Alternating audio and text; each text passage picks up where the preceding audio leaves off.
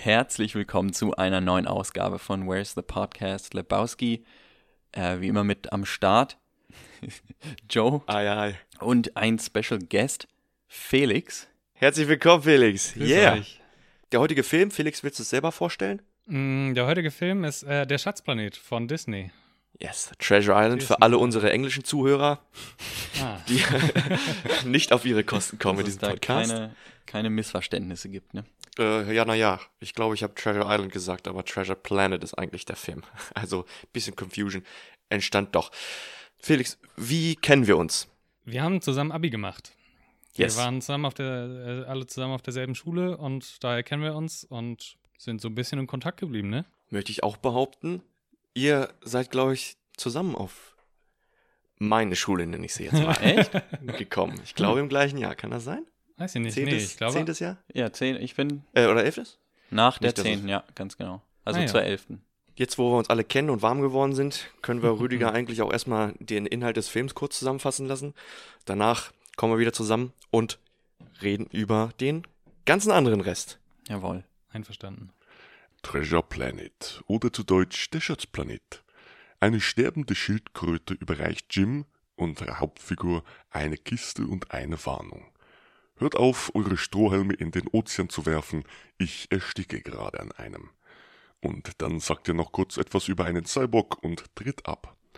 Auf einer Mission, die Ozeane von Strohhalmen zu befreien, bricht Jim mit seinem Hund auf und setzt die Segel. Mit auf die Reise nimmt er einen Flabber, eine Katze und einen Stein, eine Spinne und einen Furz. Ich weiß, das klingt etwas verwirrend, aber ich sage die Wahrheit. Der Cyborg Long Dong Silver unterbricht jedoch den Plan, die Welt zu retten und stellt sich vollkommen überraschend als der Bösewicht des Films heraus. Eine Wendung, die wirklich niemand erwartet hatte.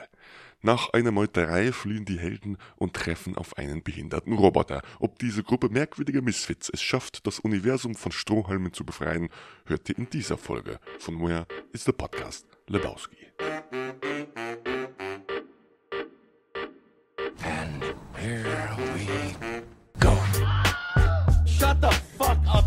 Houston, we have a I'll be back. Where's the podcast? Lebowski. Oh man, I shot Marvin in the face. Why the fuck you do that? What's the most you ever lost? You talking to me? You can't handle the podcast. Jo, Felix, wa warum, warum der Film? Warum der Film? Ähm, ich ich stehe so ein bisschen auf so Bilderschlachten. Also, weißt du, nicht so, ähm, so Independent-Film oder so Filme, wo es so um das, also um die Dialoge geht, um krasse Rollenentwicklung und so weiter.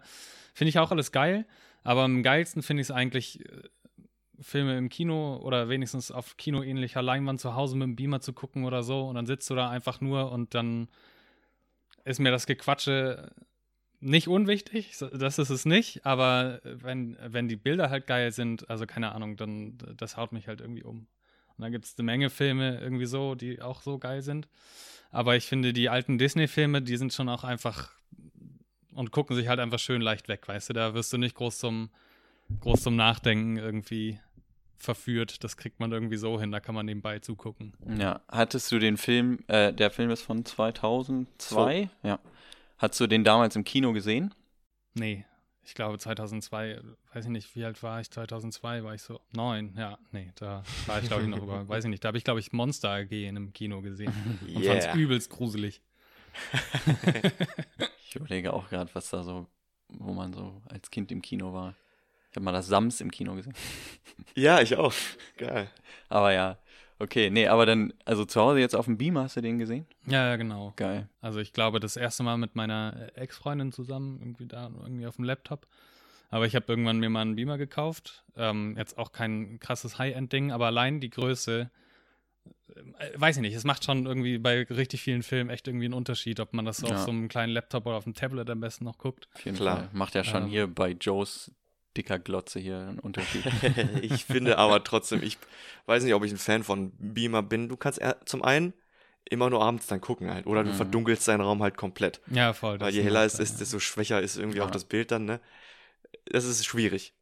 Aber wir haben die ganze Zeit, wir haben Alex und ich, wir haben vorhin schon mal drüber geredet, haben den Film die ganze Zeit mit Atlantis verwechselt. Hm. ist aber auch nicht verkehrt. Die sind sich ja nicht Nicht krass unähnlich, ne? unähnlich. Aber der ist auch geil, ja, stimmt. Ich weiß gar nicht warum. Ich weiß es auch nicht. Ich hatte es die ganze Zeit im Hinterkopf und als du dann gesagt hast, Atlantis, dann ist mir das auch wieder eingefallen, dass das ja eigentlich der Film ist, den ich im Kopf hatte. Ja. Hm. Ich habe gesagt, ich habe die ganze Zeit auf den äh, Demolition Man da gewartet mit seinem Schnurrbart, der dann die ganzen Dynamite immer zündet oder was. Ja, der ist geil. Aber mich trotzdem. Mich hat es nur ein bisschen gewundert, dass das alles keine Menschencharaktere sind. Also, oder nur teilweise menschliche Charaktere sind. Aber das habe ich damit abgetan. So, ja, gut, dann habe ich es einfach falsch in Erinnerung gehabt. Ja, ist auch bei mir schon länger her, dass ich den Film gesehen habe. Aber ja. Aber dafür, dass er so ein Box-Office-Flop war, so wenig Geld wieder rein in die Kasse gespült hat, Mhm. ist das ein guter Film, Alter. Also, Ja, wir haben, das ist der zweite Disney-Film, den wir jetzt in dem Podcast schon behandelt haben. Find, ich finde den besser als Ja, den, ich den wir auch besser. Sorry, Merlin, aber äh, ich finde den besser. Den lässt sich super gut gucken. Geile Ja. Adaption, geniale kreative Ideen und Umwandlung in eine Space-Story vom, äh, von der Schatzinsel. Und Voll. auch, und auch die Bildgewalt, die du angesprochen hast, ja. Also, das im Kino, es war wahrscheinlich auch richtig cool. Als Kind, also umso mehr wahrscheinlich.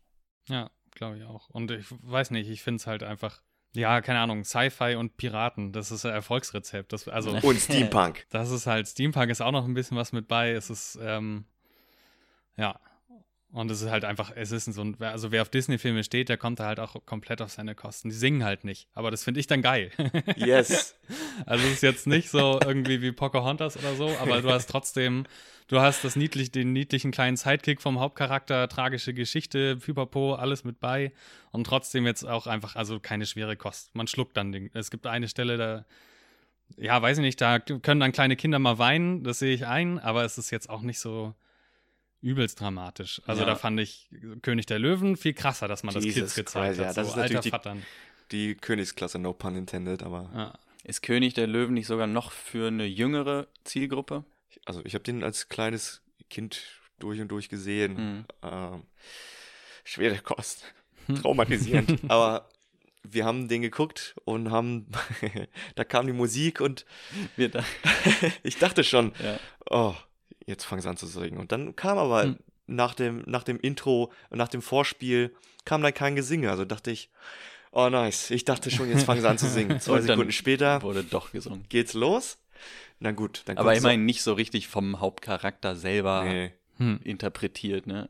trotzdem ist es so irgendwie so ein, so ein kleiner Rocksong irgendwie, so ein Uplifting Hm. für die Montage. Die Montage ist geil. Den Song, der, Ja, ich, der der, Song, der passt überhaupt der, nicht. ja, rein. der passt, fand ich auch nicht. Aber, I don't know. Haben die, Hm. haben die im Deutschen dann, also wird dann der Song im Deutschen performt? Weißt du das? Kannst du dich da dran erinnern? Ich, ich weiß es nicht so genau. Weil bei den, bei den Disney-Filmen, wo der Charakter singt, da übersetzen die ja, ne? Mhm. Ja, ja, auf jeden Fall. Ja, aber ich glaube da nicht. Der, ich habe mich jetzt nicht an den Text erinnert. Hat der inhaltlich irgendwas Der hatte ein bisschen. beizutragen? I'm, was hat er? Aber ich glaube, nee, ich glaube eben nicht. so. Also es gibt so, es gibt ja noch, also so- irgendwann später fährt er ja noch mit dem Beiboot und dem, mit dem Cyborg irgendwie fahren die ja los. Ja. Und da ist auch so viel Good Music irgendwie mit am Start und äh, das übersetzen die auch und ich glaube, da singen die auch irgendwie was ja, mit das, bei. das, aber das, ist, das Das ist ist diese das. Montage. Das, Das ist so die Montage, wo die beiden sich näher kommen, wo äh, Jim Ah. und ähm, Silver sich so die Vater-Sohn-Beziehung so ein bisschen. Ah, okay, das meinst du. Ich dachte, du Ja, meinst das das irgend so meine ein Song ganz am Anfang. Und Nee, nee, nee. Äh, ja, ja, Das nee, genau, der Song. ja. Nee, da übersetzen die gar nichts. Das, Okay, ist, ja, nur, okay. das ist nur Mucke zum, für die Atmosphäre. Ist halt Okay. voll kitschig, aber ich find's geil. Ja. Wenn die da einfach die surfen auf dem Kometenschweif und so, ist nice. Ja, ja, die Montage, die passt. Also, die erklärt ja dann so: ja, Vater weg, ne? Wenn man es bis dahin nicht eh gemerkt hat. äh, und, und er, Silver ist Vaterersatz, klar. Aber ja, der Song war, wie du sagst, kitschig. Aber so war das 2002 halt. Ja, aber also wer, wer ein Problem mit Kitsch hat, der guckt doch keine Disney-Filme. Ja, das also das, stimmt. das ist im Gesamtpaket mit drin. Das ist ja immer. Das stimmt. Hast du, hast du Tangled gesehen? Äh, wie heißt es auf Deutsch? Rapunzel? Rapunzel neu verföhnt. Ah, klaro. Ja, Und? so du, du als Disney-Fan. Jetzt reden wir doch erstmal darüber. Wenn wir Über schon mal alle Rapunzel? beisammen sitzen. Über Disney. Ich bin jetzt auch kein, also ich doch, ich bin auch ein Disney-Fan. Mhm. Aber das, was mich auch am meisten stört, sind die ganzen Lieder. Das ganze Rumgesinge. Manche Lieder, mein Lieblings-Disney-Film ist Mulan, das habe ich auch schon 28 Mal gesagt. Ja, bin ich total bei dir. Und da mag ich sogar die Lieder, aber bei dem Rest ist es irgendwie so. I don't give a shit. Also, äh, ich, wenn es so sehr musical-mäßig aufgezogen wird, ähm, dann ist mir eigentlich manchmal auch ein bisschen too much. Aber keine Ahnung, wenn du dir, ja, wieder sind wir wieder bei König der Löwen, so die Songs sind halt legendär. Und das ist halt auch, und ja, es ist vielleicht nicht mein Ding, aber ich glaube, das Herz von kleinen Kindern lässt auch die Songs in Pocahontas irgendwie dann da das Herz höher schlagen. Und selbst so ein Schrott wie High School Musical, wenn du das richtige Alter hast, Mhm. dann feierst du das halt. Und ähm, ja, okay, bin ich jetzt halt raus, dann nerven sie mich irgendwie, aber keine Ahnung, selbst die Songs in Frozen waren arschcatchy. Du hast nicht Unrecht. Und das, ich weiß nicht, ob es größtenteils mit Nostalgie zu tun hat. Die Lieder von König der Löwen, auch das Dschungelbuch gerade, Mhm. diese mega geil. Ja, das ist der Hammer. Die kann ich sogar größtenteils mitsingen. Was Also ich aber- habe zu früh geurteilt. Also was, was, was finde ich schlimm an den, an den Songs, das ist tatsächlich die deutsche Übersetzung. Ah. Weil die ist trotzdem äh, 1A gesungen, klar, das läuft irgendwie, aber die, die, die Texterei, die, die hakt manchmal echt mega. Also gerade gerade König der Löwen, das hat teilweise so, das ist so, Das kann ich. finde ich da manchmal ein bisschen. ich glaube, Aber ja, keine Ahnung. Und dann, und der, der hat mich zum Beispiel krass überrascht, der Film, der ist super neu. Also nicht super neu, wie alt ist der? Vier Jahre oder so? Vajana, habt ihr den mal gesehen? Moana auf Englisch, Moana. ja. Ja, ja, genau. Ja. Und der ist zum Beispiel, und das finde ich crazy, weil da ist der, da ist der, der eine Hauptcharakter, Maui, ist im Deutschen synchronisiert von Andreas Burani.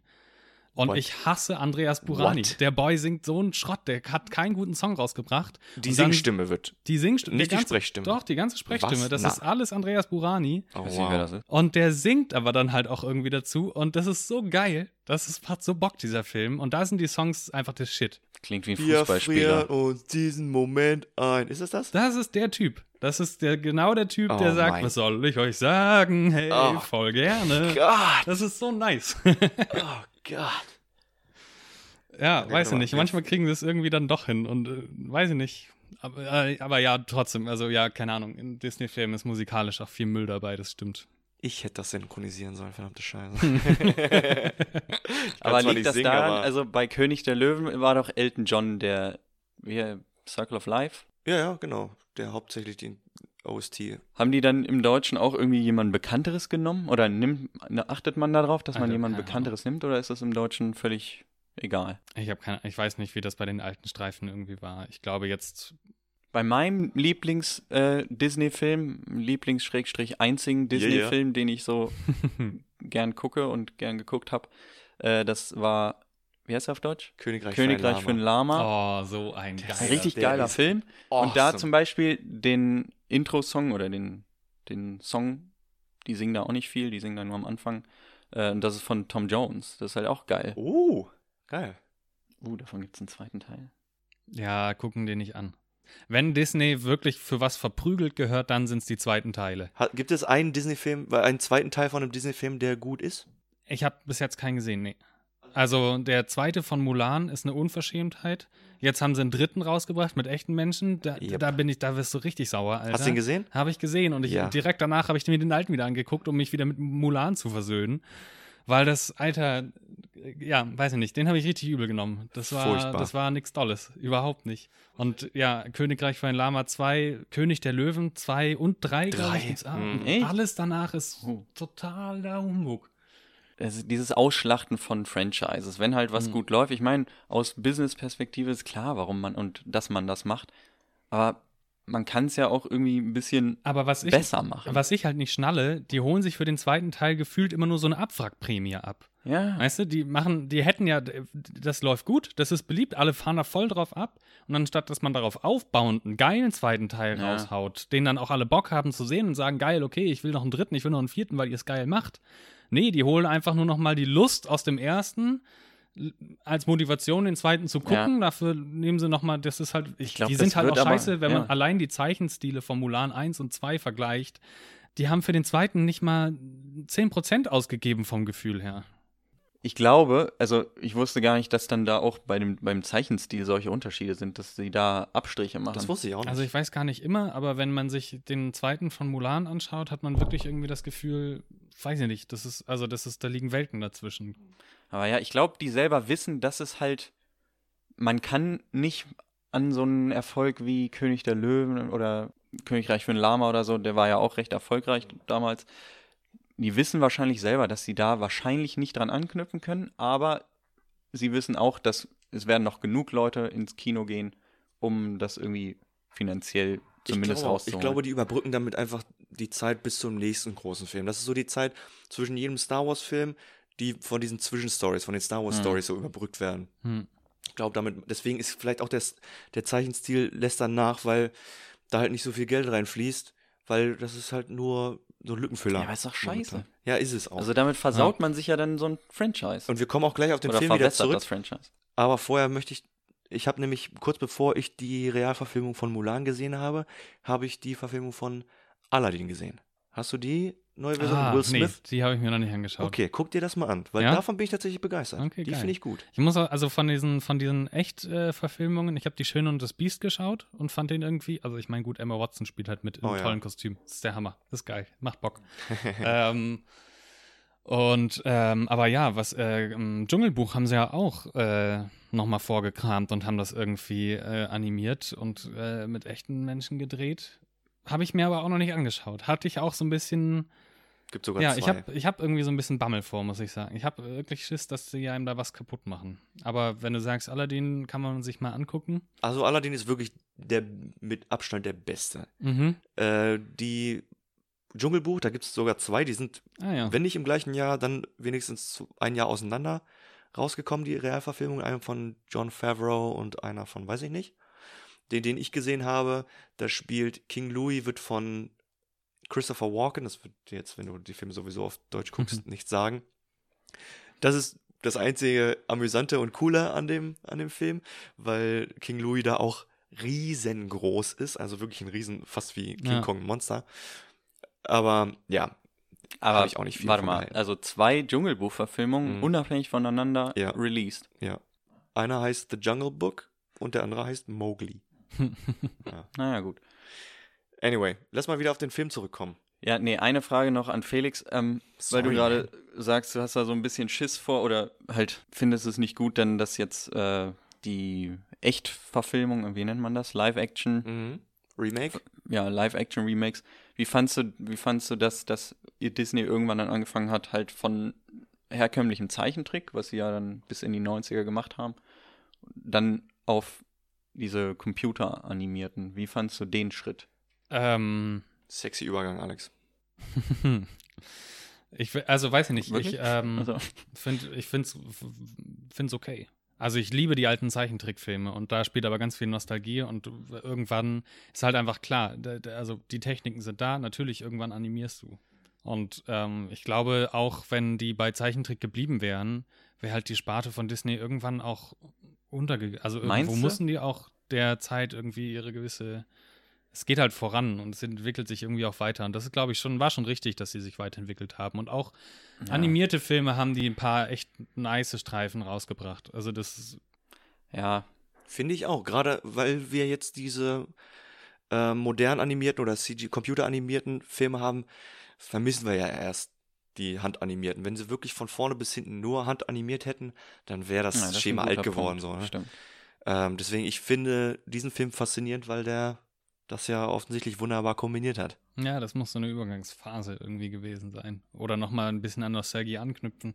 Weil 2002 gab es ja, best- also da gab es ja safe schon eine Menge animierte. Ja, ja, also eben, die haben ja. Drei Jahre vorher kam äh, Star Wars The Phantom Menace, die dunkle Bedrohung raus. Mhm. Und die Animationen im Schatzplaneten waren besser als Ja. fucking, in der die fucking waren Star Wars Fall nicht so, nicht so verwaschen und verschwommen. Ja. Teilweise, also teilweise waren die ja auch nicht so ganz kacke bei Episode Ja, 1. aber die haben ziemlich viel Lighting und Oberfläche ja. versaut. Aber vielleicht waren das dann halt die drei Jahre, die dazwischen sind. Ja, Oder? vielleicht, aber Ja. trotzdem haben sie es richtig geil geschafft, traditionelle handanimierte äh, Zeichnungen mit Computergrafiken zu kombinieren. Voll. Und nicht nur das, nicht nur äh, CGI und klassische Animation, sondern eine Animationsform, die sie explizit für eigentlich ursprünglich Tarzan, glaube ich, entwickelt haben. Deep Canvas Process heißt das Aha. wo das Computer Department, ähm, das ist zum Beispiel die Szene, wo ähm, ich glaube, Jim kommt runter in die Kombüse und guckt sich so um und man sieht, die Kamera bewegt sich so durch den ja, Da habe Raum. ich einmal kurz gegaspt. Genau. Weil das so halt ein 3D-Raum ist, Ja. so, ne? Und da wird einfach, ja, ein 3D-Raum, ich glaube, per Computer dann erstellt und dann aber per Hand bepinselt. Mhm. Und das dann in Kombination mit sowohl der Zeichentrickfigur, die sich dann durch den Raum bewegt, als auch ähm, dann den CG-Elementen, auf die wir dann gleich zu sprechen kommen. In Tarzan ist es halt ganz geil zu sehen, weil in Tarzan sind halt die Bäume in diesem äh, Deep Canvas Process hergestellt worden. Weil die Kamera fliegt ja so über die Äste, so wie Tarzan über diese Äste gleitet wie ein Surfer, Mhm. so fliegt die Kamera ja vor ihm her. Und die Bäume sind alles, alles 3D, diese, äh, mit diesem Prozess hergestellt und dann per Hand angemalt und dann von jeder Seite im Prinzip kann sich die Kamera durch den Raum bewegen und sieht dann diesen bemalten Baum da halt. Mhm.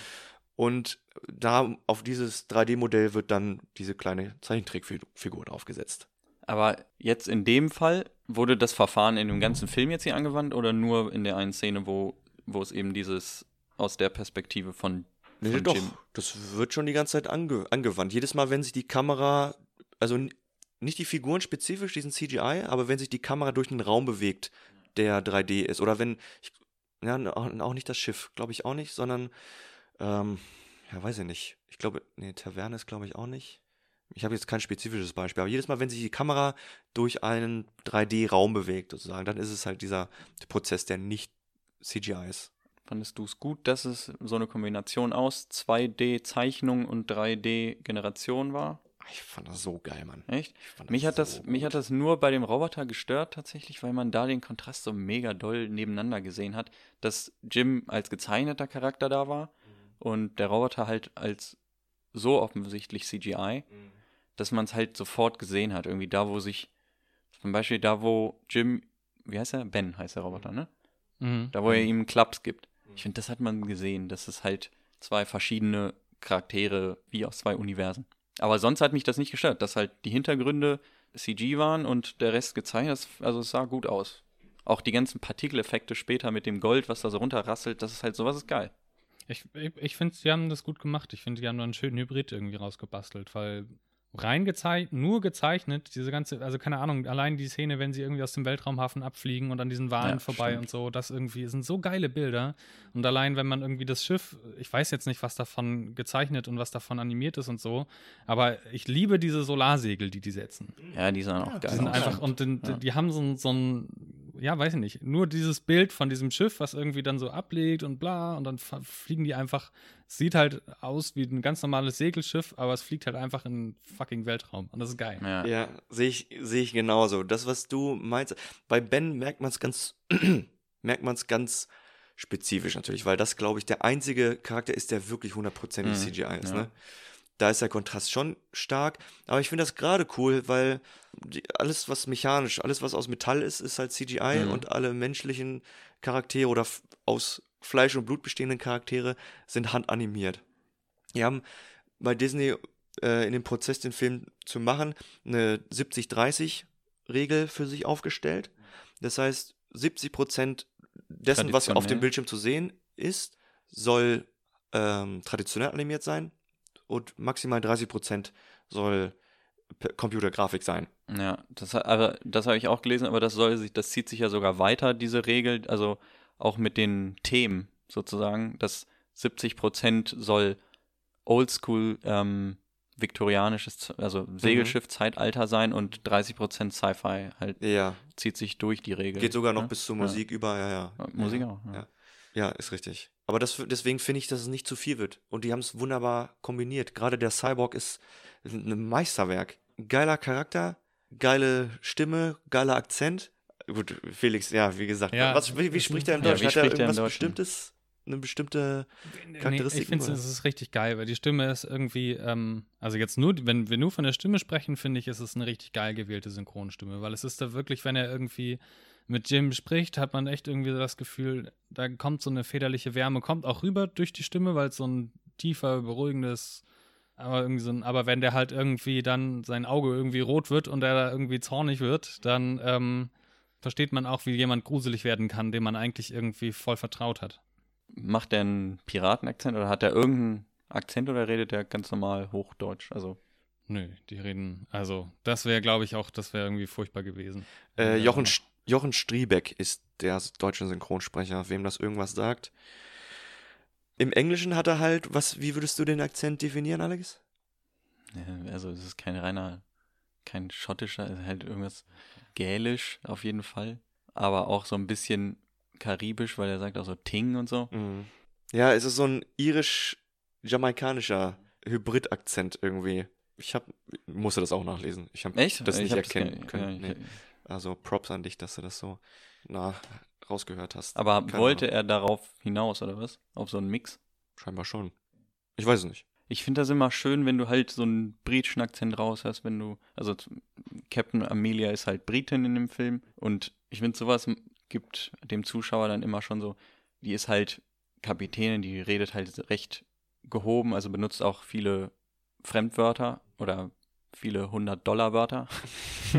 ähm, und im Deutschen kriegt man das auch hin, wenn du halt, aber dann geht das oft so ins Lächerliche, wenn die halt so gestochen, also, weiß nicht, so dieses Hochnäsige. Genau, aber das finde ich in dem Film, also äh, mich hat es eher genervt, wenn er dann angefangen hätte, das er zur Rolle. Ne, ne, ne, so, Ja. das ist doch so, voll. das, ist- macht er nicht? macht also, er nicht, hätte ja nee. sein können tatsächlich. Also er hat, er hat so eine tiefe, rauchige Stimme, irgendwie sowas. Ähm, passt zum Piraten 1a und sie hat äh, sehr feine Stimme, spricht sehr klar. Natürlich irgendwie die Fremdwörter haben sie auch mit übersetzt und so. Die ist, also die ist so sehr artikuliert, aber nicht, nicht überdreht. Irgendwie so sehr.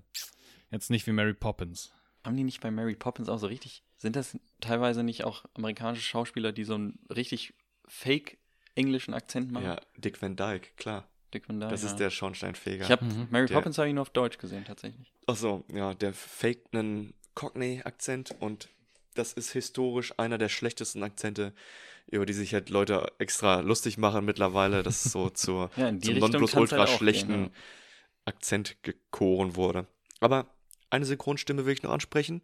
Offensichtlich, Scroop, alle seine Zitate sind im Prinzip meine Lieblingszitate, einfach weil seine Stimme so fucking geil ist. Ich weiß nicht, wie der im Deutsch, ich habe gerade versucht zu recherchieren, wer die Stimme ist oder ob ich wollte auf YouTube mir mal so eine Probe anhören von dem. Gibt's nichts zu finden. Wir hätten, wir hätten vorhin einfach mal kurz, das sagen wir bei jedem Film, bei dem wir darüber reden danach, wir vergessen es immer wieder. sollen, ne? Einmal, einmal kurz eine Szene dann auf Deutsch hören, wo man halt, damit man mal den Unterschied reinkriegt. Eigentlich schon. Jedenfalls ist die halt so tief und so, ja, düster. Scroop ist unser, unser, Spinnenkrebsbiest. Genau, ne? genau, Ja. genau. Ja, der ist im Deutschen genauso abgefuckt. Ja. Ja, Nice. also das ist, ähm, das ist auch wirklich, das ist, das kann halt Disney, ne? Die können halt auch einfach genau diese Kindheitsfürchtbilder. Ja. Und ich meine, Ja. es ist, es ist, es sind flache Gewässer, ne? In, des, in dem Streifen weißt du, beim Auftauchen der Figur, die die etablieren, der ist gut, der ist böse, der ist gut, der ist böse. Beim einzigen, wo man sich nicht ganz sicher ist, ist die alte Schildkröte, die ganz am Anfang da irgendwie auftaucht und Ja, die Schatzkarte stimmt. bringt. Da weiß man nicht, ob da jetzt ein Böser gerade vor der Tür steht oder ein Guter deshalb bleibt es auch so ein bisschen spannend, weil man nie so genau weiß, ist der, ist der Cyborg, ist das jetzt wirklich, ist das der Wolf im Schafspelz oder ist äh, der Schafs im Wolfspelz? Ähm, das finde ich bleibt immer, das bleibt noch sehr, sehr lange offen, bis sie, ja klar, bis sie dann irgendwann äh, das Schiff übernehmen. Aber ansonsten ist bei allen das klar, die tauchen auf und du weißt, das ist ein guter, das ist ein böser und ähm, Ja, sowas kann Disney, also der Drops ist gelutscht so, aber bei dem, bei dem Scrooge, Scrooge, was? Wie heißt der? Äh, Scroop. Scroop. Äh, Das ist halt ein Vieh zum Fürchten. So, der, der taucht das erste Mal auf und äh, kleine Kids haben sich safe äh, das Kissen vor die Augen gehalten und ähm, gesagt, Mama soll den Ton ausmachen. Und das ist so, also klingt, als wäre es im Englischen genauso, im Deutschen ist es auf jeden Fall auch so mit seinen. Also ich meine, er hat acht Beine, er ist eine Spinne, er hat Scheren krebsmäßig und er hat die Augen von einer Gottesanbeterin. Yeah. Äh, Das Biest, also es ist einfach, es ist gruselig, so, damit ist gut. ist Auch- er der Einzige, der im Film mordet? Ja, ne? Oh, ja, stimmt. Ähm, Also mit so viel Vorsatz, ja. Ich meine doch, es das ist- ist, es doch, ist ist doch Mord, oder nicht? Wenn du jemanden, die Klar. Naja, also ich meine, aber ich weiß nicht, ob er der einzige, also ob er der, also nein, es ist nicht der einzige Todesfall, aber den du siehst. aber tatsächlich Ja. Ganze so, naja doch, er wird zum Schluss auch umgebracht. Nicht zum Nee, Schluss. er bringt sich selber um. Er ist derjenige, der das Seil der Flagge durchschneidet und dann klettert Jim auf den Masten und dann will er ihn schnappen, hält sich selber an der Fahne fest und sein von sich selber angeritztes Seil reißt dann durch. Nee, Jim kickt ihn ja in die, also klar, natürlich, aber es ist Not, natürlich ist es Notwehr und so. Und aber er ist sozusagen nicht der Einzige, der, ähm, der, der stirbt oder für den Tod irgendwie verantwortlich ist. Aber es ist halt, es ist König der Löwen und Scar sitzt auf dem Felsen und sagt, lang lebe der König. Das ist dieselbe Szene, Yes. ähm, nur halt ähm, nicht mit ganz so viel Verrat und nicht ganz so, aber man, also er ist böse und zeigt es und dann Ja, aber Scar wieder bestes Beispiel dafür, dass man von vornherein sieht, wer böse ist, wer gut ist. Allein der Name und sein Gesicht und alles. Wo, wo wir gerade gesagt haben, es dauert recht lange, bis, ähm, bis man merkt, was die Crew, also die Piraten, dann vorhaben, oder man weiß ja, was die vorhaben, aber dass sie so lange brauchen bis zur Meuterei. Was haltet ihr davon? Man hätte das doch auch, also die hätten aus dem Weltraumhafen da rausgekonnt und dann gleich alle umbringen können und dann zack, fertig. Gut, dann hätten sie spätestens bei der Ankunft gemerkt, dass sie den Code nicht knacken können.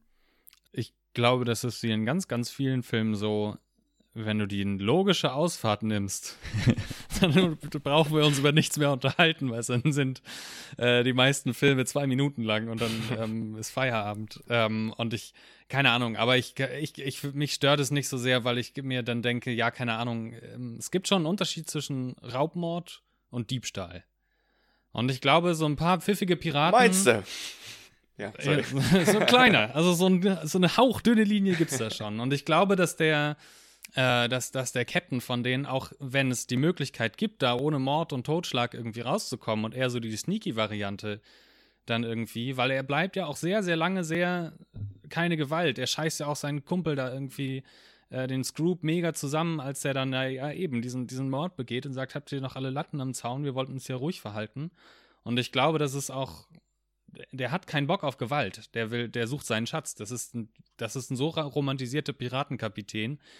Der will halt nur frei sein und einen Schatz finden. So, das ist, da, darum geht's dem. Und ähm, Mord ist eigentlich nicht so sein. Ja Ding. gut, er droht halt trotzdem irgendwie zwei, dreimal oder ein, zweimal dem Jim, auch wenn es nur vor der Crew einmal ist, aber dann Mhm. auch, wo sie Silver denkt, dass Jim die Karte noch hat, bevor sich Jim dann aufs Wo sie Ben Schiff- gerade kennengelernt haben und in seiner ja, Höhle ja, sind. Auf, auf der Insel schon. Äh, auf dem, auf, den, auf dem Planeten schon. Und da, selbst da droht er ihm ja dann auch nochmal. Und da sind seine Boys nicht Ja, da. ja ich Aber hab, da, da merkst du halt, das ist ja, darum geht's ja in dem darum geht's in dieser Rolle. Dass ähm, seine beiden, also da stößt einfach sein, sein guter Charakter auf seine, seine Jagd nach diesem Schatz und da wird er wie, da, da wird er halt zu äh, Captain Ahab auf, dem, auf der Jagd nach Moby Dick. Der geht auch über Leichen. Aber ich glaube nicht, dass das seine Absicht ist. Er will diesen Schatz und das ist sein, das ist sein Lebensziel. Und er sagt ja auch irgendwann im Film, fragt ihn Jim, hey, wie, wie ist denn dir das eigentlich passiert? Weil, also an dem, an dem, an dem ist ja im Prinzip nichts mehr menschlich sowieso nicht, aber nichts mehr organisch, sondern der hat ein Bein verloren, der hat einen Arm verloren, der hat Teile vom Kopf und sein Auge verloren. Und irgendwann fragt ihn der Jim auch so, ja, wie, wie ist denn dir das irgendwie passiert eigentlich? Und dann meinte er, du Junge, wenn du einen Traum hinterherjagst oder so, dann, ähm, dann kostet das Opfer. Mhm. Ja, stimmt. Und das, äh, und ich glaube, genau das ist das Ding. Und das ist, wenn er die- der diesen Traum, den hat er ja auch nicht, der hat ja nicht die günstige Gelegenheit, sondern der ist sein Leben lang auf der Suche nach genau diesem Clou. Ja. Und das ganze Verhalten macht natürlich dann auch die Szene später umso äh, aussagekräftiger, wenn er den Schatz loslässt und Jim äh, rettet. Ja. Mhm. Auf, um deine Frage aus meiner Ansicht nochmal zu Mhm. beantworten, die du ursprünglich gestellt hattest. Ich finde das in Ordnung, so wie es gemacht wurde. Im Buch, weil wir eben sowieso schon so ein bisschen den Bogen zu dem Buch oder zu Büchern mit Ahab auch gespannt haben. Im Buch passiert die Meute erst, wenn sie auf der eigentlichen Schatzinsel erst ankommen. Also Ah. eigentlich sogar noch viel später als in dem Film sogar schon. Ich wünschte, wir hätten so drei Tage mehr gehabt, um uns auf den Film vorzubereiten, weil hätte ich das Buch auch gerne nochmal schnell durchgelesen. Äh, Ich habe mich stattdessen mal ganz kurz so mal schnell informiert, was, was so die Parallelen sind. Das ist Mhm. eine und es ist äh, schön zu sehen, dass viele Sachen gleich sind, abgesehen von den Namen natürlich. Mhm. Silver, Long John Silver, sprich John Silver, ähm, dass der in dem Buch, dass ihm ein Bein fehlt und dass er einen Papagei auf der Schulter hat, statt halt diesem Mhm. Morph. Mhm. Ähm, Und was ich ganz cool finde, auch diesen Bill, Billy Bones, oder wie heißt Mhm. am Anfang? Hm? Diese schildkrötenartige Mhm. Kreatur. Und- Das ist auch so die, die Anfangsszene in dem Buch, dass so ein Pirat kurz vor seinem Tod so an, an den Jim rangekrochen kommt und Mhm. ihm sagt, pass auf die Piraten auf, die mich verfolgen und so weiter. Mhm. Und äh, dann die Schatztruhe dabei hat, in der sich dann ein Logbuch befindet mit äh, den ganzen ähm, ja, Taten oder Errungenschaften äh, dieses legendären Pri äh, Piraten und Räubers. Ähm, Wollen, wir, wollen wir in eine Werbung gehen? achso, ja.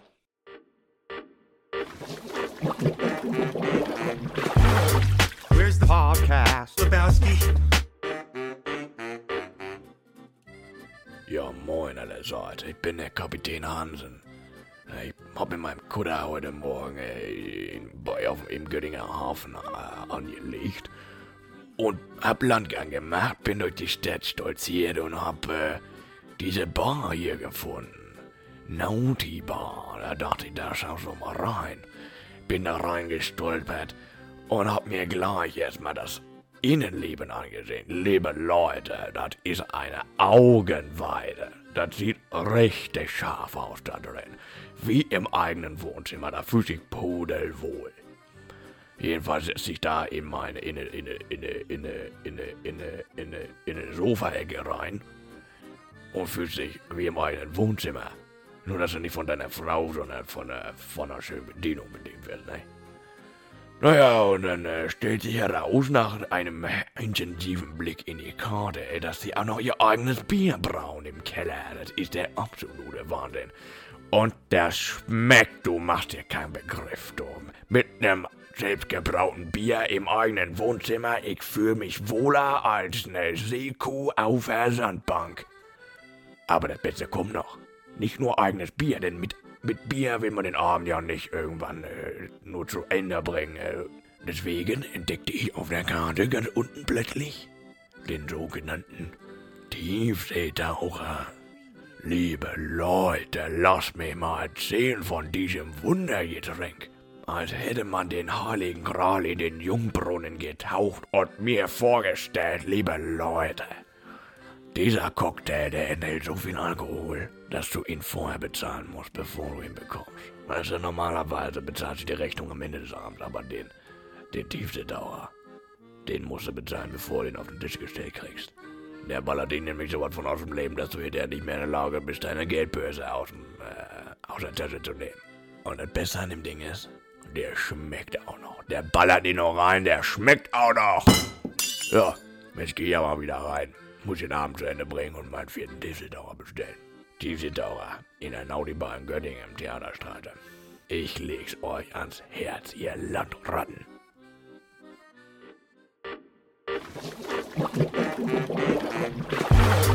Where's the podcast? Lebowski.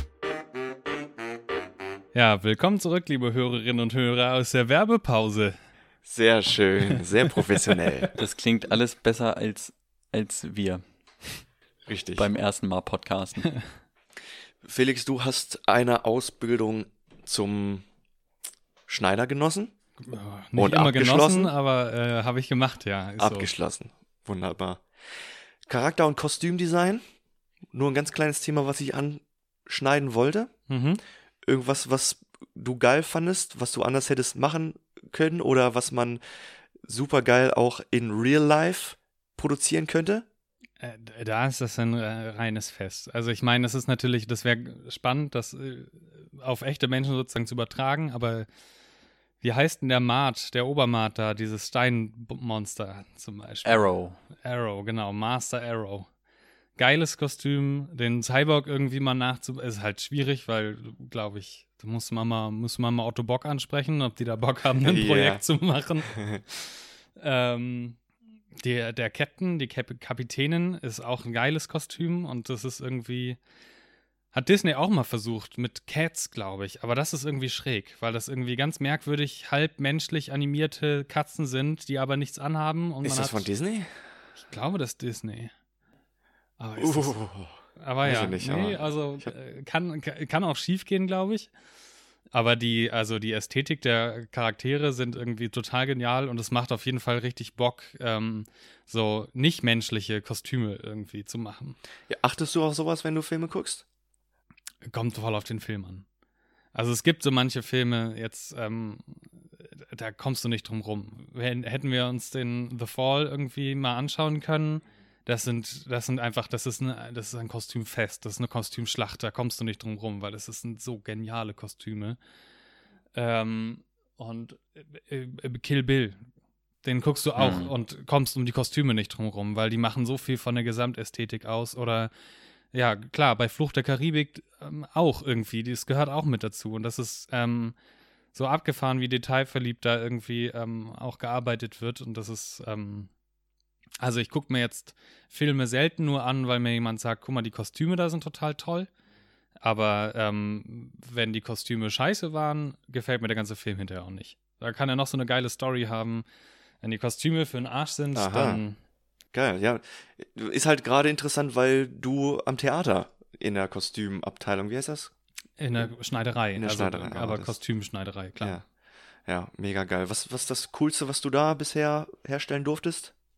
Das war für ein äh, Stück, glaube ich, vorletztes Spiel. Ich komme durcheinander. Corona, das hat die komplette letzte Spielzeit, deshalb komme ich mit den Jahren immer durcheinander. Aber so vor anderthalb Jahren hatten wir so ein, so ein Musical und da gab es ähm, ähm, so eine Rolle, das war so eine Art Todesengel. Und der kam an so Drahtseilen oben von der, von der Bühnendecke zwischen den Scheinwerfern, kam der so nach unten. Und ähm, der hatte so nach links und rechts anderthalb Meter, so drei Meter, drei Meter 40, 50 große schwarze Flügel. Und äh, die habe ich zusammengebaut mit so einem Untergestell aus Glasfieberstäben und so. Und dann die Federn viel zu teuer. Also haben wir die selber gemacht und haben aus Tüll und Cocktailstrohhalmen ähm, selber Federn zusammengenäht What? und gebastelt. Und äh, da habe ich dann wochenlang Federn aufgeklebt, aufgenäht. Und das äh, zum Schluss durch dieses, Vi- das äh, sah so geil aus. Und dann hat er irgendwie dazu noch eine Hose aus schwarzer Paillette angehabt und irgendwelche High Heels oder so. Wow. Und hat dann da irgendwie einen, Song gesungen. Und das war, ähm, es hat nicht so richtig viel Bock gemacht, das zu herzustellen, weil das war super stupide, diese Federn zu basteln und so. Äh, aber das Ding dann halt, also das ist halt das Geile hinterher, äh, du gibst das nicht ab und dann nimmt der Kunde das mit nach Hause und freut sich irgendwie über sein Kostümchen, was er sich da irgendwie, oder seinen, seinen, seinen Rock oder seine Hose oder seinen Anzug. Ähm, sondern du siehst das halt hinterher auf der Bühne und das macht was anderes, während man an sowas arbeitet. Uh, geil. Geil. Weißt du noch, wie das Stück heißt? Hieß? Lazarus hieß das. Oh, ja. Passend. Das war Wunderbar. Ähm, ja. Ist dir jetzt bei dem, bei dem Film, den wir besprechen, bei, äh, beim Schatzplaneten wechselt Silver seine Hose. Ist dir das aufgefallen? Der Echt? hat, Mir ist das auch ja, am. Anfang hat er eine, so eine gestreifte an und später, als Stimmt. ihm, als ihm Jim das Messer oder die Schere, was auch Ja, immer da in aha. seine, in sein hydraulisches äh, Bein da steckt, danach hat er dann so eine kürzere rote Hose an. Spannend. Nee, ist mir nicht aufgefallen. ist mir auch nicht aufgefallen. Weil ich es jetzt gesagt habe, Kostüme, und da jetzt ist mir wieder eingefallen. Nee, mein nächster Punkt wäre gewesen, der, der einzige Kostümwechsel, der mir aufgefallen ist, ist gelogen, ist mir nicht aufgefallen, habe ich nachgelesen, ist Jim. Jim, der am Anfang des Films relativ dunkle Kleidung, schwarze Kleidung trägt und zum Ende des Films, wie erwachsener und äh, ja, er sich weiterentwickelt, Mhm. desto heller werden seine Klamotten. Ja, stimmt, am Ende Ah, hat er ja. sogar die weiße Uniform. Ja, Ja, ja, genau. zum Schluss wird er ja an der Akademie genommen. Ja. Aber das ist mir, also der, es wird heller, Mhm. also Also er ist schwarz T-Shirt, ich habe das gelesen, während er dann gerade so dieses beige Ah, ja, Hemd stimmt, da, stimmt, dieses lockere stimmt, Hemd da trägt und dann zum Schluss ja dieses weiße Kostüm. Aber auch ähm, nochmal dazu, ich meine, das können wir sagen, ne, dass eigentlich ein anderer Film geplant war, aber Ja, ja gut. Mhm. Ja. ähm, den gab es leider jetzt nicht so ohne weiteres zu gucken. The Fall. Ja. The Fall. Und da habe ich auch vorhin schon zu Johannes gesagt, ich, hätt- ich habe mir dann schon so ein bisschen darauf vorbereitet, habe dann ein bisschen Mhm. gelesen, weil es eigentlich nicht so meine Art Film ist, aber habe dann so ein bisschen gelesen und jetzt, jetzt hätte ich schon Bock, den zu sehen, weil ich wissen will, wie sie es umgesetzt haben, weil es so crazy klingt, was die alles vorhaben im Film. Ich habe das noch nicht durchgelesen. Also äh, ich freue mich auch drauf. Wir machen das auch Ja. irgendwann nochmal. Alles gut. Also äh, auf jeden Fall sehr gerne. Ich kaufe mir den auf jeden Fall dann nochmal, weil das ist. Oder ja. ja. ja, gucken wir zusammen und dann können wir den bequatschen. Sieht interessant aus, klingt interessant. Aber wir bleiben erstmal hier. Lieblingszitate habe ich jetzt, wenn ich ehrlich bin, nicht wirklich rausgefunden für mich. Ich habe auch kein Lieblingszitat. Du, Felix? Es gibt, also es ist halt, man guckt einen Disney-Film nicht wegen der Dialoge. Also die sind, also die sind halt alle so sehr. Ich weiß, ich habe dich enttäuscht, aber ich werde es euch allen zeigen. Eines Tages werde ich. Das ist, ähm, Hast du eine Lieblingsfigur? Dann so gefragt. ja, das ist halt natürlich Jim. Ja? Ich finde, das ist, ich finde es ganz geil, weil ich finde, ich finde ihn auch einfach mega hot. Und das ist so ein bisschen, ich finde das ein bisschen komisch, dass man sich so auch so ein bisschen irgendwie so ein, so ein, so ein Crush irgendwie auf, auf Zeichentrickfiguren bekommt. Ach, easy. Weil das ist irgendwie, aber es gibt halt einfach, also es gibt einfach unheimlich schöne Zeichentrickfiguren. Und ich finde Jim, und das, obwohl er wirklich die schlimmste Frisur der Welt hat. Also wirklich, dagegen ist Anakins Ja, Zöpfchen ey, ein Witz. Ich wollte so. gerade sagen, ist, halt- das, der ganze Anfang des Films hat mich an Star Wars erinnert übrigens. Aber ja. Äh, Ja, ja, voll. Also auch dazu, äh, klar, ne, ist halt irgendwie auch ein Zeit, aber diese Rolle ist auch irgendwie jung, es ist so wie Anakin Ja. schon voll ästhet, aber halt als Zeichentrickfigur und ich finde ihn einfach, er ist irgendwie schön, er ist charmant und er ist halt auch irgendwie einfach so ein so ein cooler Typ. Also ich meine, so ein, so ein Surferboy irgendwie, aber gleichzeitig hat er irgendwas von einem Mechaniker, Hm. auch irgendwie so ein Lauch, aber es ist halt einfach, Ja, a- stark angelehnt an das James Dean. Echt? Da Ja. haben sie die Inspiration Ja. hergezogen. Sieht man, finde ich auch. Und gerade wenn du das so sagst, ja, Ja. auf jeden Fall. Aber was du meinst, also Zeichentrickcharaktere, na klar kann man einen Crush drauf haben. Ich hatte früher voll. einen riesen Crush.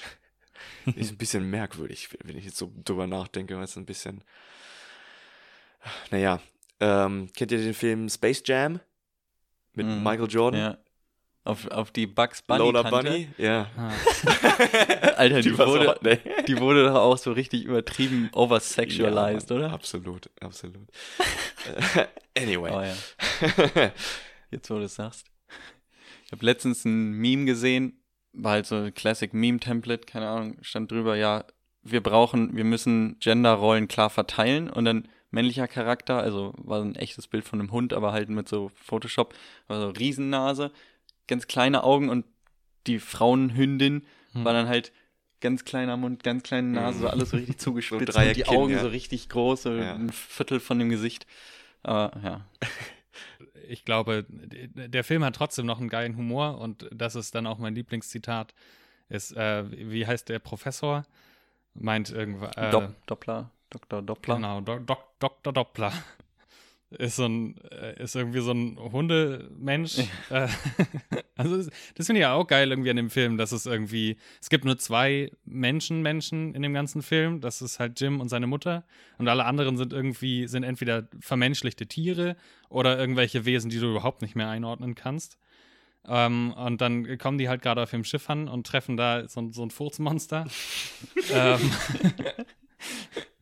Das, das war auch erstaunlich witzig, Ja. auch wenn auch es halt so richtig dumm und plump war. Es ist richtig dumm und Aber man plump lacht und richtig es, drüber. Man lacht da richtig drüber und dann, also Jim kommt aufs Deck, rempelt ihn irgendwie an und er antwortet halt nur mit ja. und äh, rastet halt irgendwie so völlig aus und dann kommt Dr. Doppler, der Doc irgendwie an und äh, meint so, pass mal auf, Jim, ich regel das. Pupst halt irgendwie so zurück und meint danach zu Jim ganz trocken, ähm, ich spreche fließend Windisch. Zwei Jahre Leistungskurs in der Oberstufe. ja windisch sagen die im Deutschen. Windisch sagen die auf Deutsch, ja. Ich schon sagen Fletchler. Fletchler, ja. Ist, ist geiler. Windisch ist so, aber. Ja. Ja, und ich dachte, das ist sowohl es ist bezeichnend für die Dialogqualität des ganzen Films und es bezeichnet, es ist auch bezeichnend für meine Oberstufenzeit, ehrlich gesagt. Ich Also- finde das, vor allem dieses Furzmonster, das wird auch nicht irgendwann langweilig, sondern es wird auch, es bleibt witzig. Vielleicht ist es unser kleiner jugendlicher Boy-Humor. Auf jeden Fall. Aber es ist gerade witzig äh, in der Szene, wo die dann in der Hängematte schlafen und er über ihm schläft, dass halt die Fürze auch als, aus unterschiedlichen Öffnungen rauskommen. So. hier, hier Furze mal aus dem Arm raus, dann mal da und dann. Auch so teilweise lang wandern. ja. Er atmet Also mit dem einen Ding ein und Ja. furzt aus für alle, die den Film nicht gesehen haben, das ist eine riesengroße Nacktschnecke und überall im Körper sind Rüssel, aus denen es die ganze Zeit pupst. Aber das Gute war, dass sie es auch nicht so dauerhaft gemacht haben, dass das nicht Nee. der Hauptsidekick war, weil das, ich glaube, es wäre schnell langweilig geworden, aber so, dass es immer mal wieder kam, war witzig. Dass sie es nicht komplett vergessen haben, so die Anfangsszene, wo er sich unterhält mit Ja. dem Professor. Und dass es dann später nochmal kam, ist auch witzig. Ja, ja, ja. Also ist einfach, ist ein Charakter, der taucht nur für zwei, drei Jokes auf und dann ist er. Ja, so, ja. dafür gab es halt genug andere Comic Relief Charaktere, also die den Witz für den Film gebracht haben. Neben ihm natürlich der Roboter Ben, der dann in der Mhm. zweiten Hälfte des Films der lustige Charakter war. Dann kleine natürlich dieser. Sidekick, äh, wie heißt der, Morph? Ja, Morph, ja. Den, der ist auch echt erwähnenswert, finde ich. Weil das macht Disney ja eigentlich auch immer, dass die immer so einen kleinen niedlichen Begleiter Ja. von der Hauptrolle mit, äh, mit dabei haben. Und in, äh, im Scherzplaneten ist das halt Morph. Morph ist ein kleines, schwebendes, pinkes Glibbertierchen und heißt halt Morph, weil er so Metamorphose kann. Er kann sich halt ja in jeden, in jeden Gegenstand, in jede Form irgendwie entwickeln. Und äh, ja, ist einfach ist mega niedlich und ähm, ja, ist, ist auch einfach ist ein mega guter Sidekick. Finde ich auch. Und auch, weil er tatsächlich zu dem eigentlichen Plot und der Story tatsächlich was beiträgt. So, gerade durch seine. Fähigkeiten, sich, dass er sich dann in diese Ja. Kugel da verwandelt und ähm, dann die Seiten wechselt von böse zu gut und dann, ähm, das ist halt, wie ich schon sagte, John, John Long Silver, hätte ich fast gesagt, Long John Silver hat ja den Para Pirat, hat den Papagei auf seiner Schulter. Das ist halt, Im OG-Roman. ja, ja. Was haltet ihr von der Figur des Professors, wo wir den eben schon angesprochen haben? Weil der ist ja auch so ein bisschen Sidekick-Potenzial hat er. Äh, am Anfang mehr, am Ende weniger, ne? Aber wie fandet ihr den? Ich mag ihn. Er ist so ein Trottel. Also er ist so ein, er ist einfach ein liebenswerter Trottel und er hat aber definitiv auch einfach so. Also er ist irgendwie ja ähm, äh, Weltraum, er ist Astrologe, glaube ich, irgendwie. Also ähm, Astronom, Astronom. Astronom. Und der, ähm, der hat einfach so viel Herz. Der ist ein Stoffel, der ist ein Stokel, der ist auch irgendwie so ein bisschen sozial stoffelig, ähm, aber der hat halt einfach irgendwie auch ein ganz großes Herz und finanziert ja auch diese, diese Expedition und nimmt Jim da irgendwie mit, weil er halt auch, also die Story fängt damit ja an, dass Jim halt so voll zwischen den Stühlen irgendwie so überhaupt nicht weiß, wohin mit sich und keinen Antrieb hat und durch diesen, dass sein Vater irgendwie abgehauen ist, macht ihn irgendwie schwer zu schaffen und ähm, das checkt halt der Doc und sagt dann halt, ja, pass auf, dann, dann es tut dir wahrscheinlich gut, obwohl er von Ke Erziehung oder so hat er keine Ahnung, aber ja, Aus Men also die Menschlichkeit, ne? Ja. Also ich finde den Charakter, wenn ich ehrlich bin, ich bin jetzt nicht so begeistert. Also ich sehe das auch ein, dass er, er, er setzt ja nicht die Vaterrolle, sondern er ist ja mehr so wie so ein Onkel irgendwie, der ihn so ein bisschen bei der Hand nimmt, aber trotzdem sein eigenes Ding durchziehen will, was den Charakter halt gut macht und wo, was ihn rechtfertigt, finde ich, dass es nicht bei dem eigentlichen Hauptcharakter dann zu einer Liebesstory führt, sondern dass er die dann im Hintergrund und in der Mhm. Nebenstory dann erfüllt. Das ist ganz angenehm, dass Ja. die Hauptstory um so Vater- und Sohn-Probleme gehen und dass er dann die Rolle des oder ja des, des Liebhabers erfüllt, auch dass er als ähm, Wissenschaftler die in Anführungszeichen schwächere Rolle erfüllt, wo die Frau die dominantere Rolle spielt in Mhm. deren Beziehung und wie sie sich kennenlernen und äh, zueinander führen oder zueinander finden. Das ist das, weshalb der Charakter für mich so gerechtfertigt ist. Ansonsten habe ich nicht wirklich viel von dem gehalten, wenn ich ehrlich bin. Ich fand ihn am Anfang halt witzig, also wie man ihn so kennenlernt, ne, als diesen Trotteligen und hat trotzdem irgendwie Herz am rechten Fleck und setzt sich für den Jungen ein. Aber ich finde, im Verlauf des Films, man sieht halt einfach immer weniger. Gut, klar, der Plot schreitet voran und es geht halt immer mehr um eben diese quasi Vater-Sohn-Beziehung zwischen Silver und äh, Jim. Aber, weiß nicht. Ich fand den am Anfang des Films gut und später wird es halt ein bisschen lame, ja, klar, aber hatte halt keinen Platz mehr im Film. Ja, so kommt so das auch rüber. vor, ne? Ja, ja, und so genauso wie er, wie ich schon sagte, also irgendwie gibt es so eine Reihe an Charakteren, die so den Humor immer liefern in den Szenen. Am Mhm. Anfang ist er das, dann wird er abgelöst durch Morph, dann, oh nee, beziehungsweise dann, dann kommt erst das Pupsmonster dazwischen, dann wird er abgelöst von Morph und dann kommt Ben und äh, irgendwie lösen sie sich so ein bisschen ab und der gerät dadurch so ein bisschen in den Hintergrund und ist, ist dann nur noch so Support und Love Story äh, nebenbei. Ja.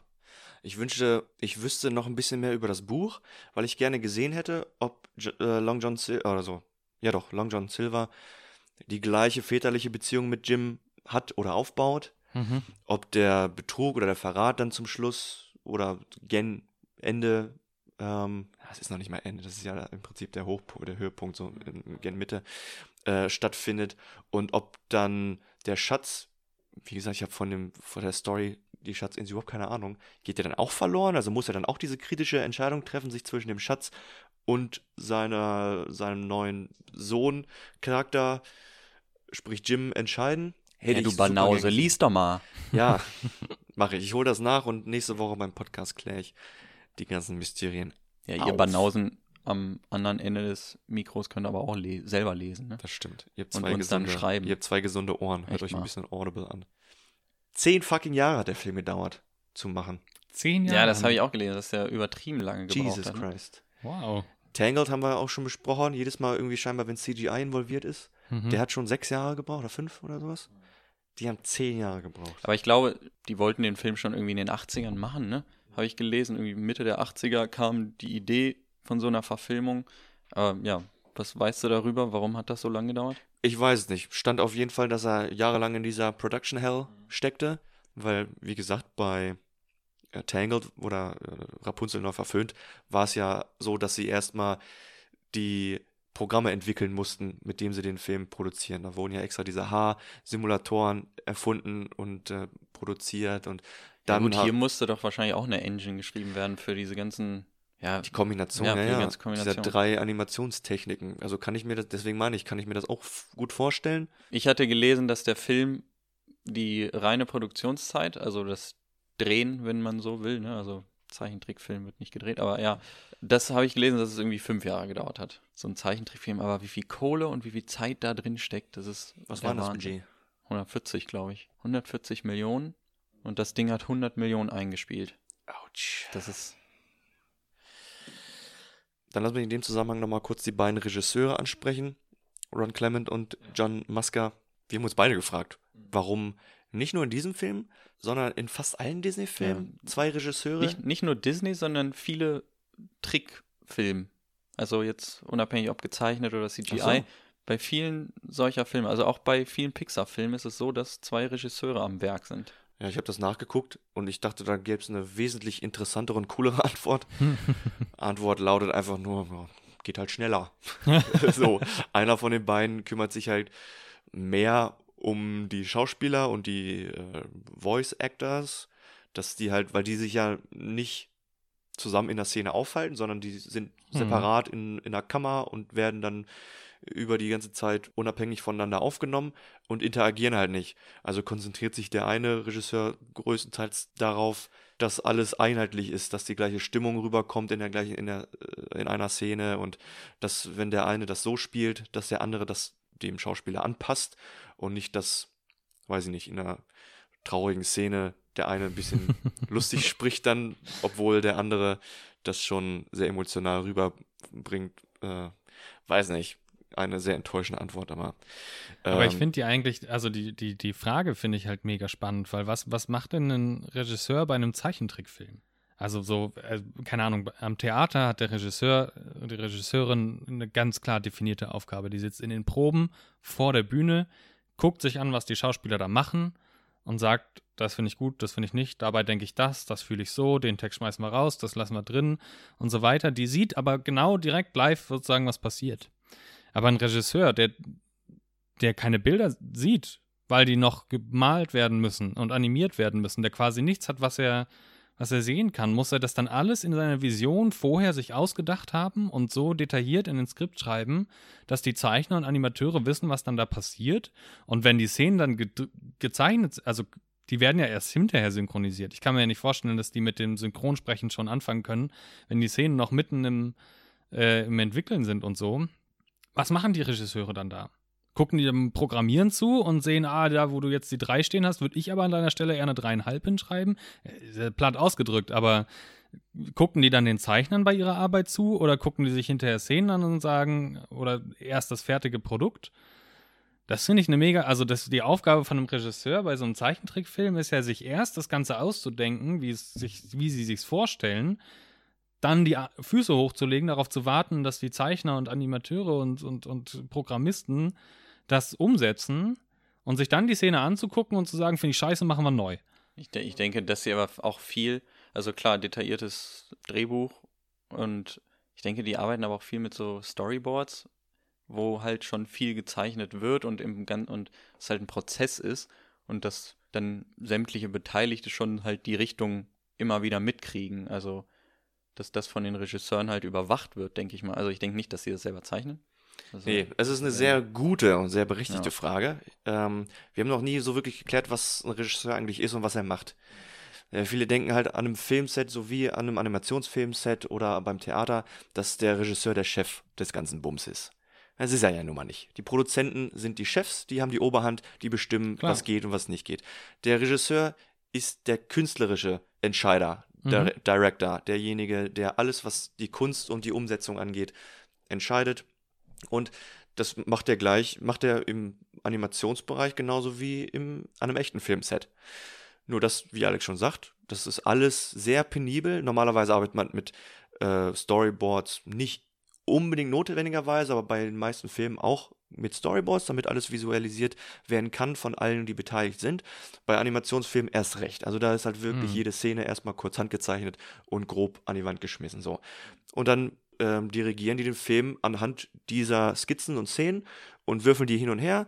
Bei diesem Film, äh, bei, der Schatz, bei dem Schatzplaneten, gab es auch viele Szenen, die dann durcheinander gewürfelt wurden oder äh, Szenen rausgenommen wurden und dann haben sie eine andere Vision. Eigentlich sollte die Vorstory mit dem Kind, Jim als Kind, gar nicht stattfinden. Eigentlich sollte die Story narr narriert werden von einer älteren Version von Jim, dass er die Story zurückerzählt. Und solche künstlerischen und visuellen Entscheidungen treffen die dann. Und die, die Person, die den eigentlichen Künstlern beim Zeichnen und während des Zeichnen über die Schulter guckt, ist auch nicht direkt der Regisseur, sondern dann ist der, das ist der Art Director. Da gibt es nochmal eine kleine Unterkategorie, der in dem Prozess der Entwicklung des Designs sehr viel mit drin hängt, der da sehr spezifisch nochmal drauf achtet, dass auch die Proportionen stimmen, dass die Bewegungen stimmen, dass alles flüssig ist, bla bla bla. Mit sowas peniblem, spezifischen gibt sich der Regisseur dann wahrscheinlich nicht ab. Wenn die Szene dann fertig ist, klar, dann gibt er nochmal sein Ja und Amen.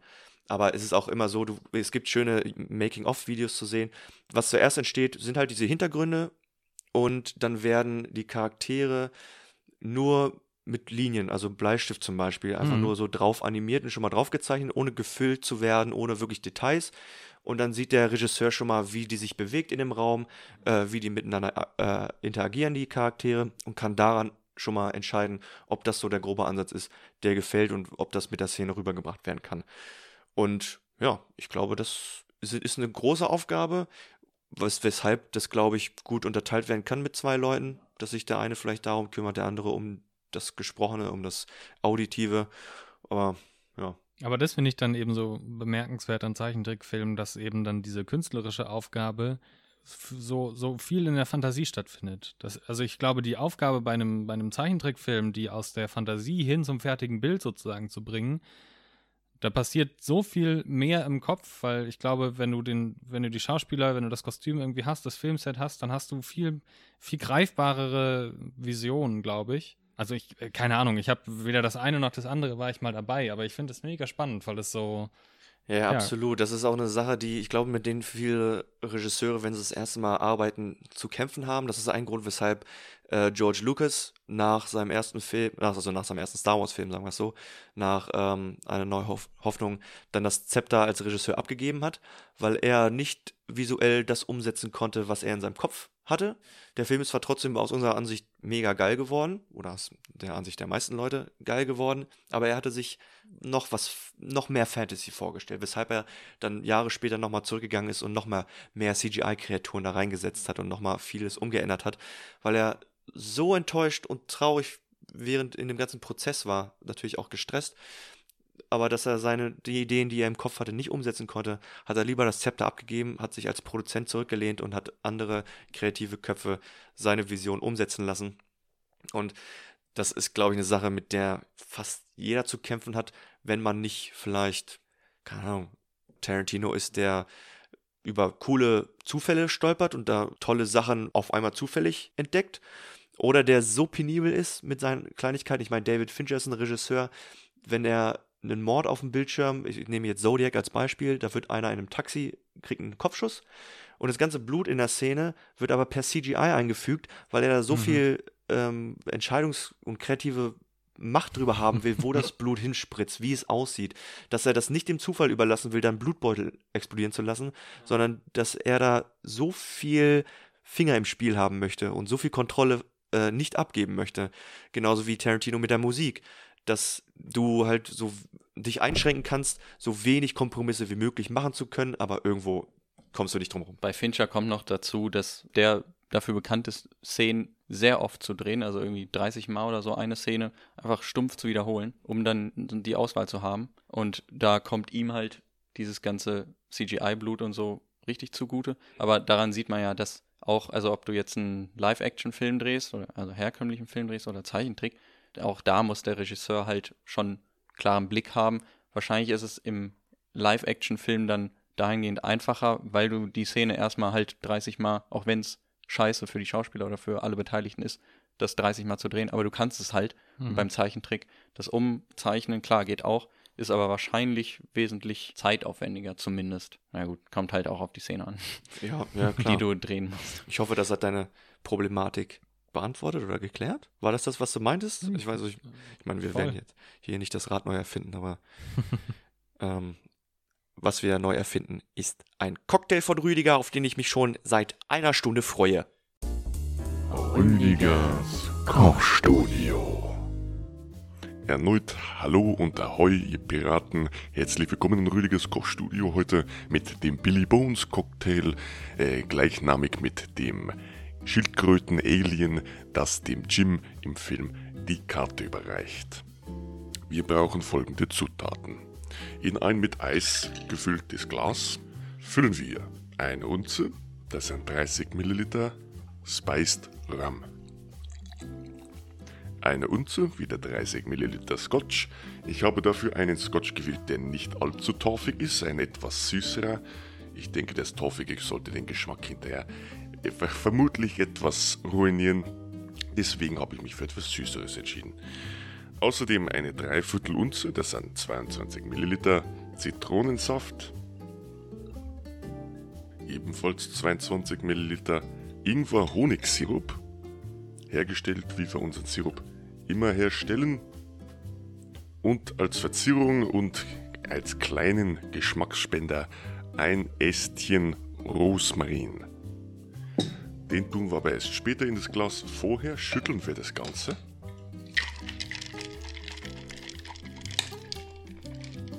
Nun geben wir den Rosmarinzweig hinzu, rühren ihn ruhig einmal um und sagen Prost.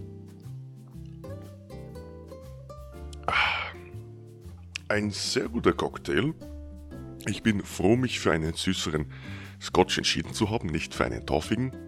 Der Ingwer und der Zitronensaft geben dem Ganzen eine sehr leckere süße Note und äh, machen ihn zu einem sehr leckeren Cocktail. Damit gebe ich aber auch schon wieder zurück zu den Jungs ins Studio.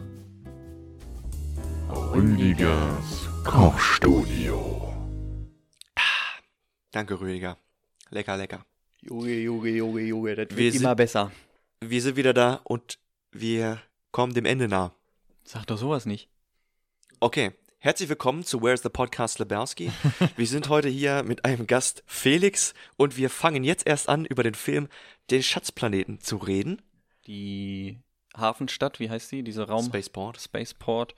Das hat mich mega an Coruscant erinnert. Auch wie Aus Star Wars, meinst du? aus Star Wars, ja, wie da auch diese Kamerafahrt, die da so reinschwingt, war ja auch, also ist ja jetzt hier auch CGI und das sah schon gar nicht schlecht aus. Man hat gesehen, dass die Details halt ein bisschen fehlten, wenn man sich diese kleinen Häuser da anguckt, aber es sah, hatte, hatte für mich mega Prequel-Vibe.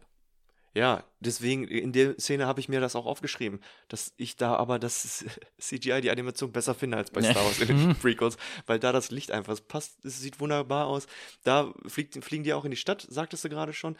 Und als sie landen, das sind so zwei Aliens oder einer steht, ein Roboter steht auf der Leiter und einer hält unten die Leiter fest. Das ist, sind zwei, zwei Charaktere, die an die Regisseure angelehnt sind, Ah, die genauso aussehen, also Okay. so aussehen sollen. Und Ist euch, ich bei auch von denen denen, gesprochen. ist euch bei den beiden aufgefallen, dass der, der die Leiter hält, der hält die nicht nur fest, sondern der Ja, hält die in der ja, Luft vor Ja, sich? ja, er hält die noch so hoch, ja. Mega geil. Wie sieht das so mit der wissenschaftlichen Realität oder Nähe zur Realität in diesem Film aus? Ja.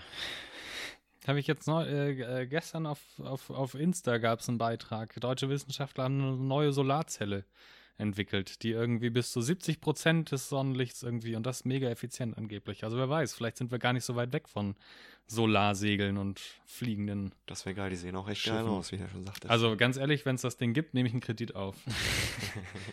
Nein, Also das, das mit den Solarsegeln, okay, das hat mich gar nicht gestört. Aber diese äh, künstliche äh, Erdanziehungskraft, was, was hatte das damit auf sich? Erstmal haben die da nur so einen Knopf gedrückt und dann galt die Anziehungskraft halt auf dem gesamten Schiff plus alle Beiboote, dann auch alles, was da um das Schiff rum ist, klar. Aber der Planet, an dem sie da daneben war, da, der hatte schon mal gar keine eigene Anziehungskraft. Also Naja, vor allem auch, also du konntest, wenn du über Bord gegangen bist, also im Prinzip wie, wie ähm, Arrow, Ja. dann vom Schiff Ja, stimmt. fällt, ja gut, Da das war ja, zieht- das ist ja nochmal da was. zählt die dann nicht mehr. Ja gut, ja, Ja, gut, wobei okay, da aber, sind die in eine Supernova ja, reingeflogen. so, mit ja, und die Supernova, die verwandelt sich in ein schwarzes Loch, oder nicht? Aber spuckt dann auch noch was aber aus. spuckt Warum? dann aber wellenartig immer so Explosionen aus. Und die nächste Welle ist mal eben so im Kopf berechenbar, wenn Ja. man mal seinen Rechenschieber aus seinem albernen Raumanzug rausfummelt.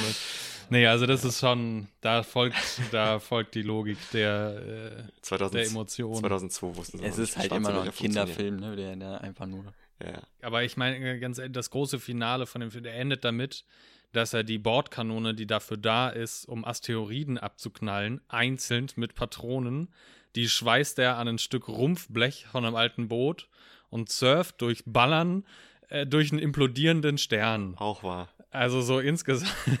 Aber es ist, es ist super albern. Es ist in dem Moment albern, wo die Kanone von dem Cyborg äh, an, ein, an ein Stück Blech geschweißt wird. Und trotzdem habe ich in dieser Schlussszene so mitgefiebert, weil es einfach, ja, natürlich, es ist in letzter Sekunde, es ist irgendwie, äh, dann klemmt die Kanone und auf einmal kann er nicht mehr fliegen. Die letzte Patrone, die er dann abfeuert, reicht auch noch- auf einmal als Antrieb. Ja, ja. Die Patrone ist nicht in der Kanone, die wird dann dadurch gezündet, dass er an der Felswand lang schabt oder irgendwie so. Also es ist, der, der Film ist äh, albern auf jeden Fall und trotzdem habe ich da, daran hat man so seine Freude. Sie sagen am Anfang des Films sogar nicht mal, dass es halt sich um unseren Weltraum handelt, sondern es geht, äh, das spielt im Ethereum anscheinend. What is that? I don't know. Ähm, wofür, worauf ich jetzt nochmal, um den Kreis komplett zu schließen für unseren Podcast, ist das jetzt dein Lieblings-Disney-Film? Mm. Äh, Oh, das ist richtig schwierig, weil das ist so tagesformabhängig. Weil Disney-Filme sind, sie sind sich alle irgendwie sehr ähnlich und trotzdem haben sie alle und je nachdem, worauf man gerade mehr Bock hat.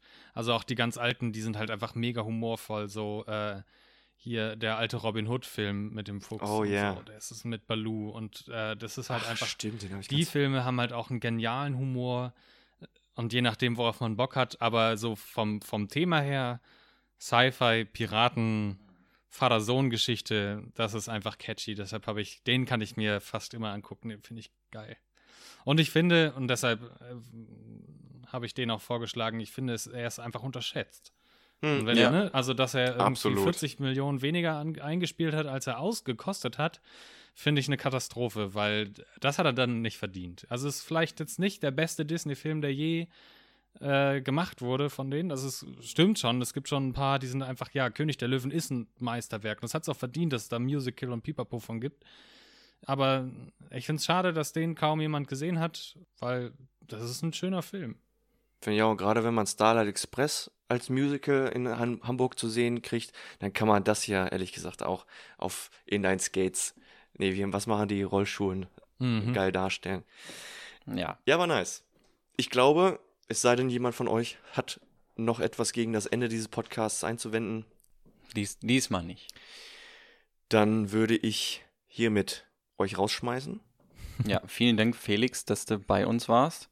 Danke für die Einladung. War wieder ein erfrischender Film, der uns aus unserem Thriller Ja. und Action-düsteren Top Ten Listen Scheiß gerade ein bisschen rausgerissen hat. Angenehm und jederzeit wieder. Vielleicht kriegen wir nächstes Mal The Fall Gerne. zu sehen und zu hören.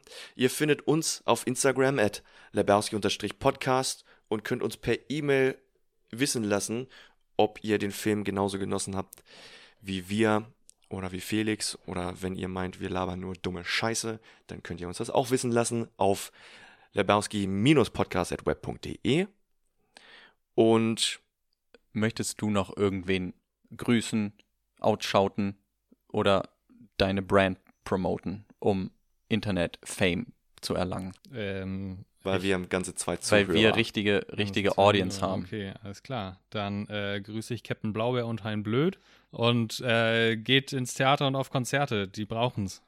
An dieser Stelle schließen wir dann ab und ab und aus und weg. Und tschüss. Ciao, Kakao. Cut.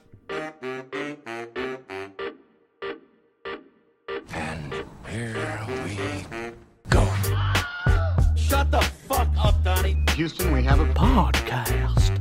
I'll be back. Where's the podcast? Lebowski. Oh man, I shot Marvin in the face. Why the fuck you do that? What's the most you ever lost in a podcast? You talking to me? You can't handle the podcast. Kakao.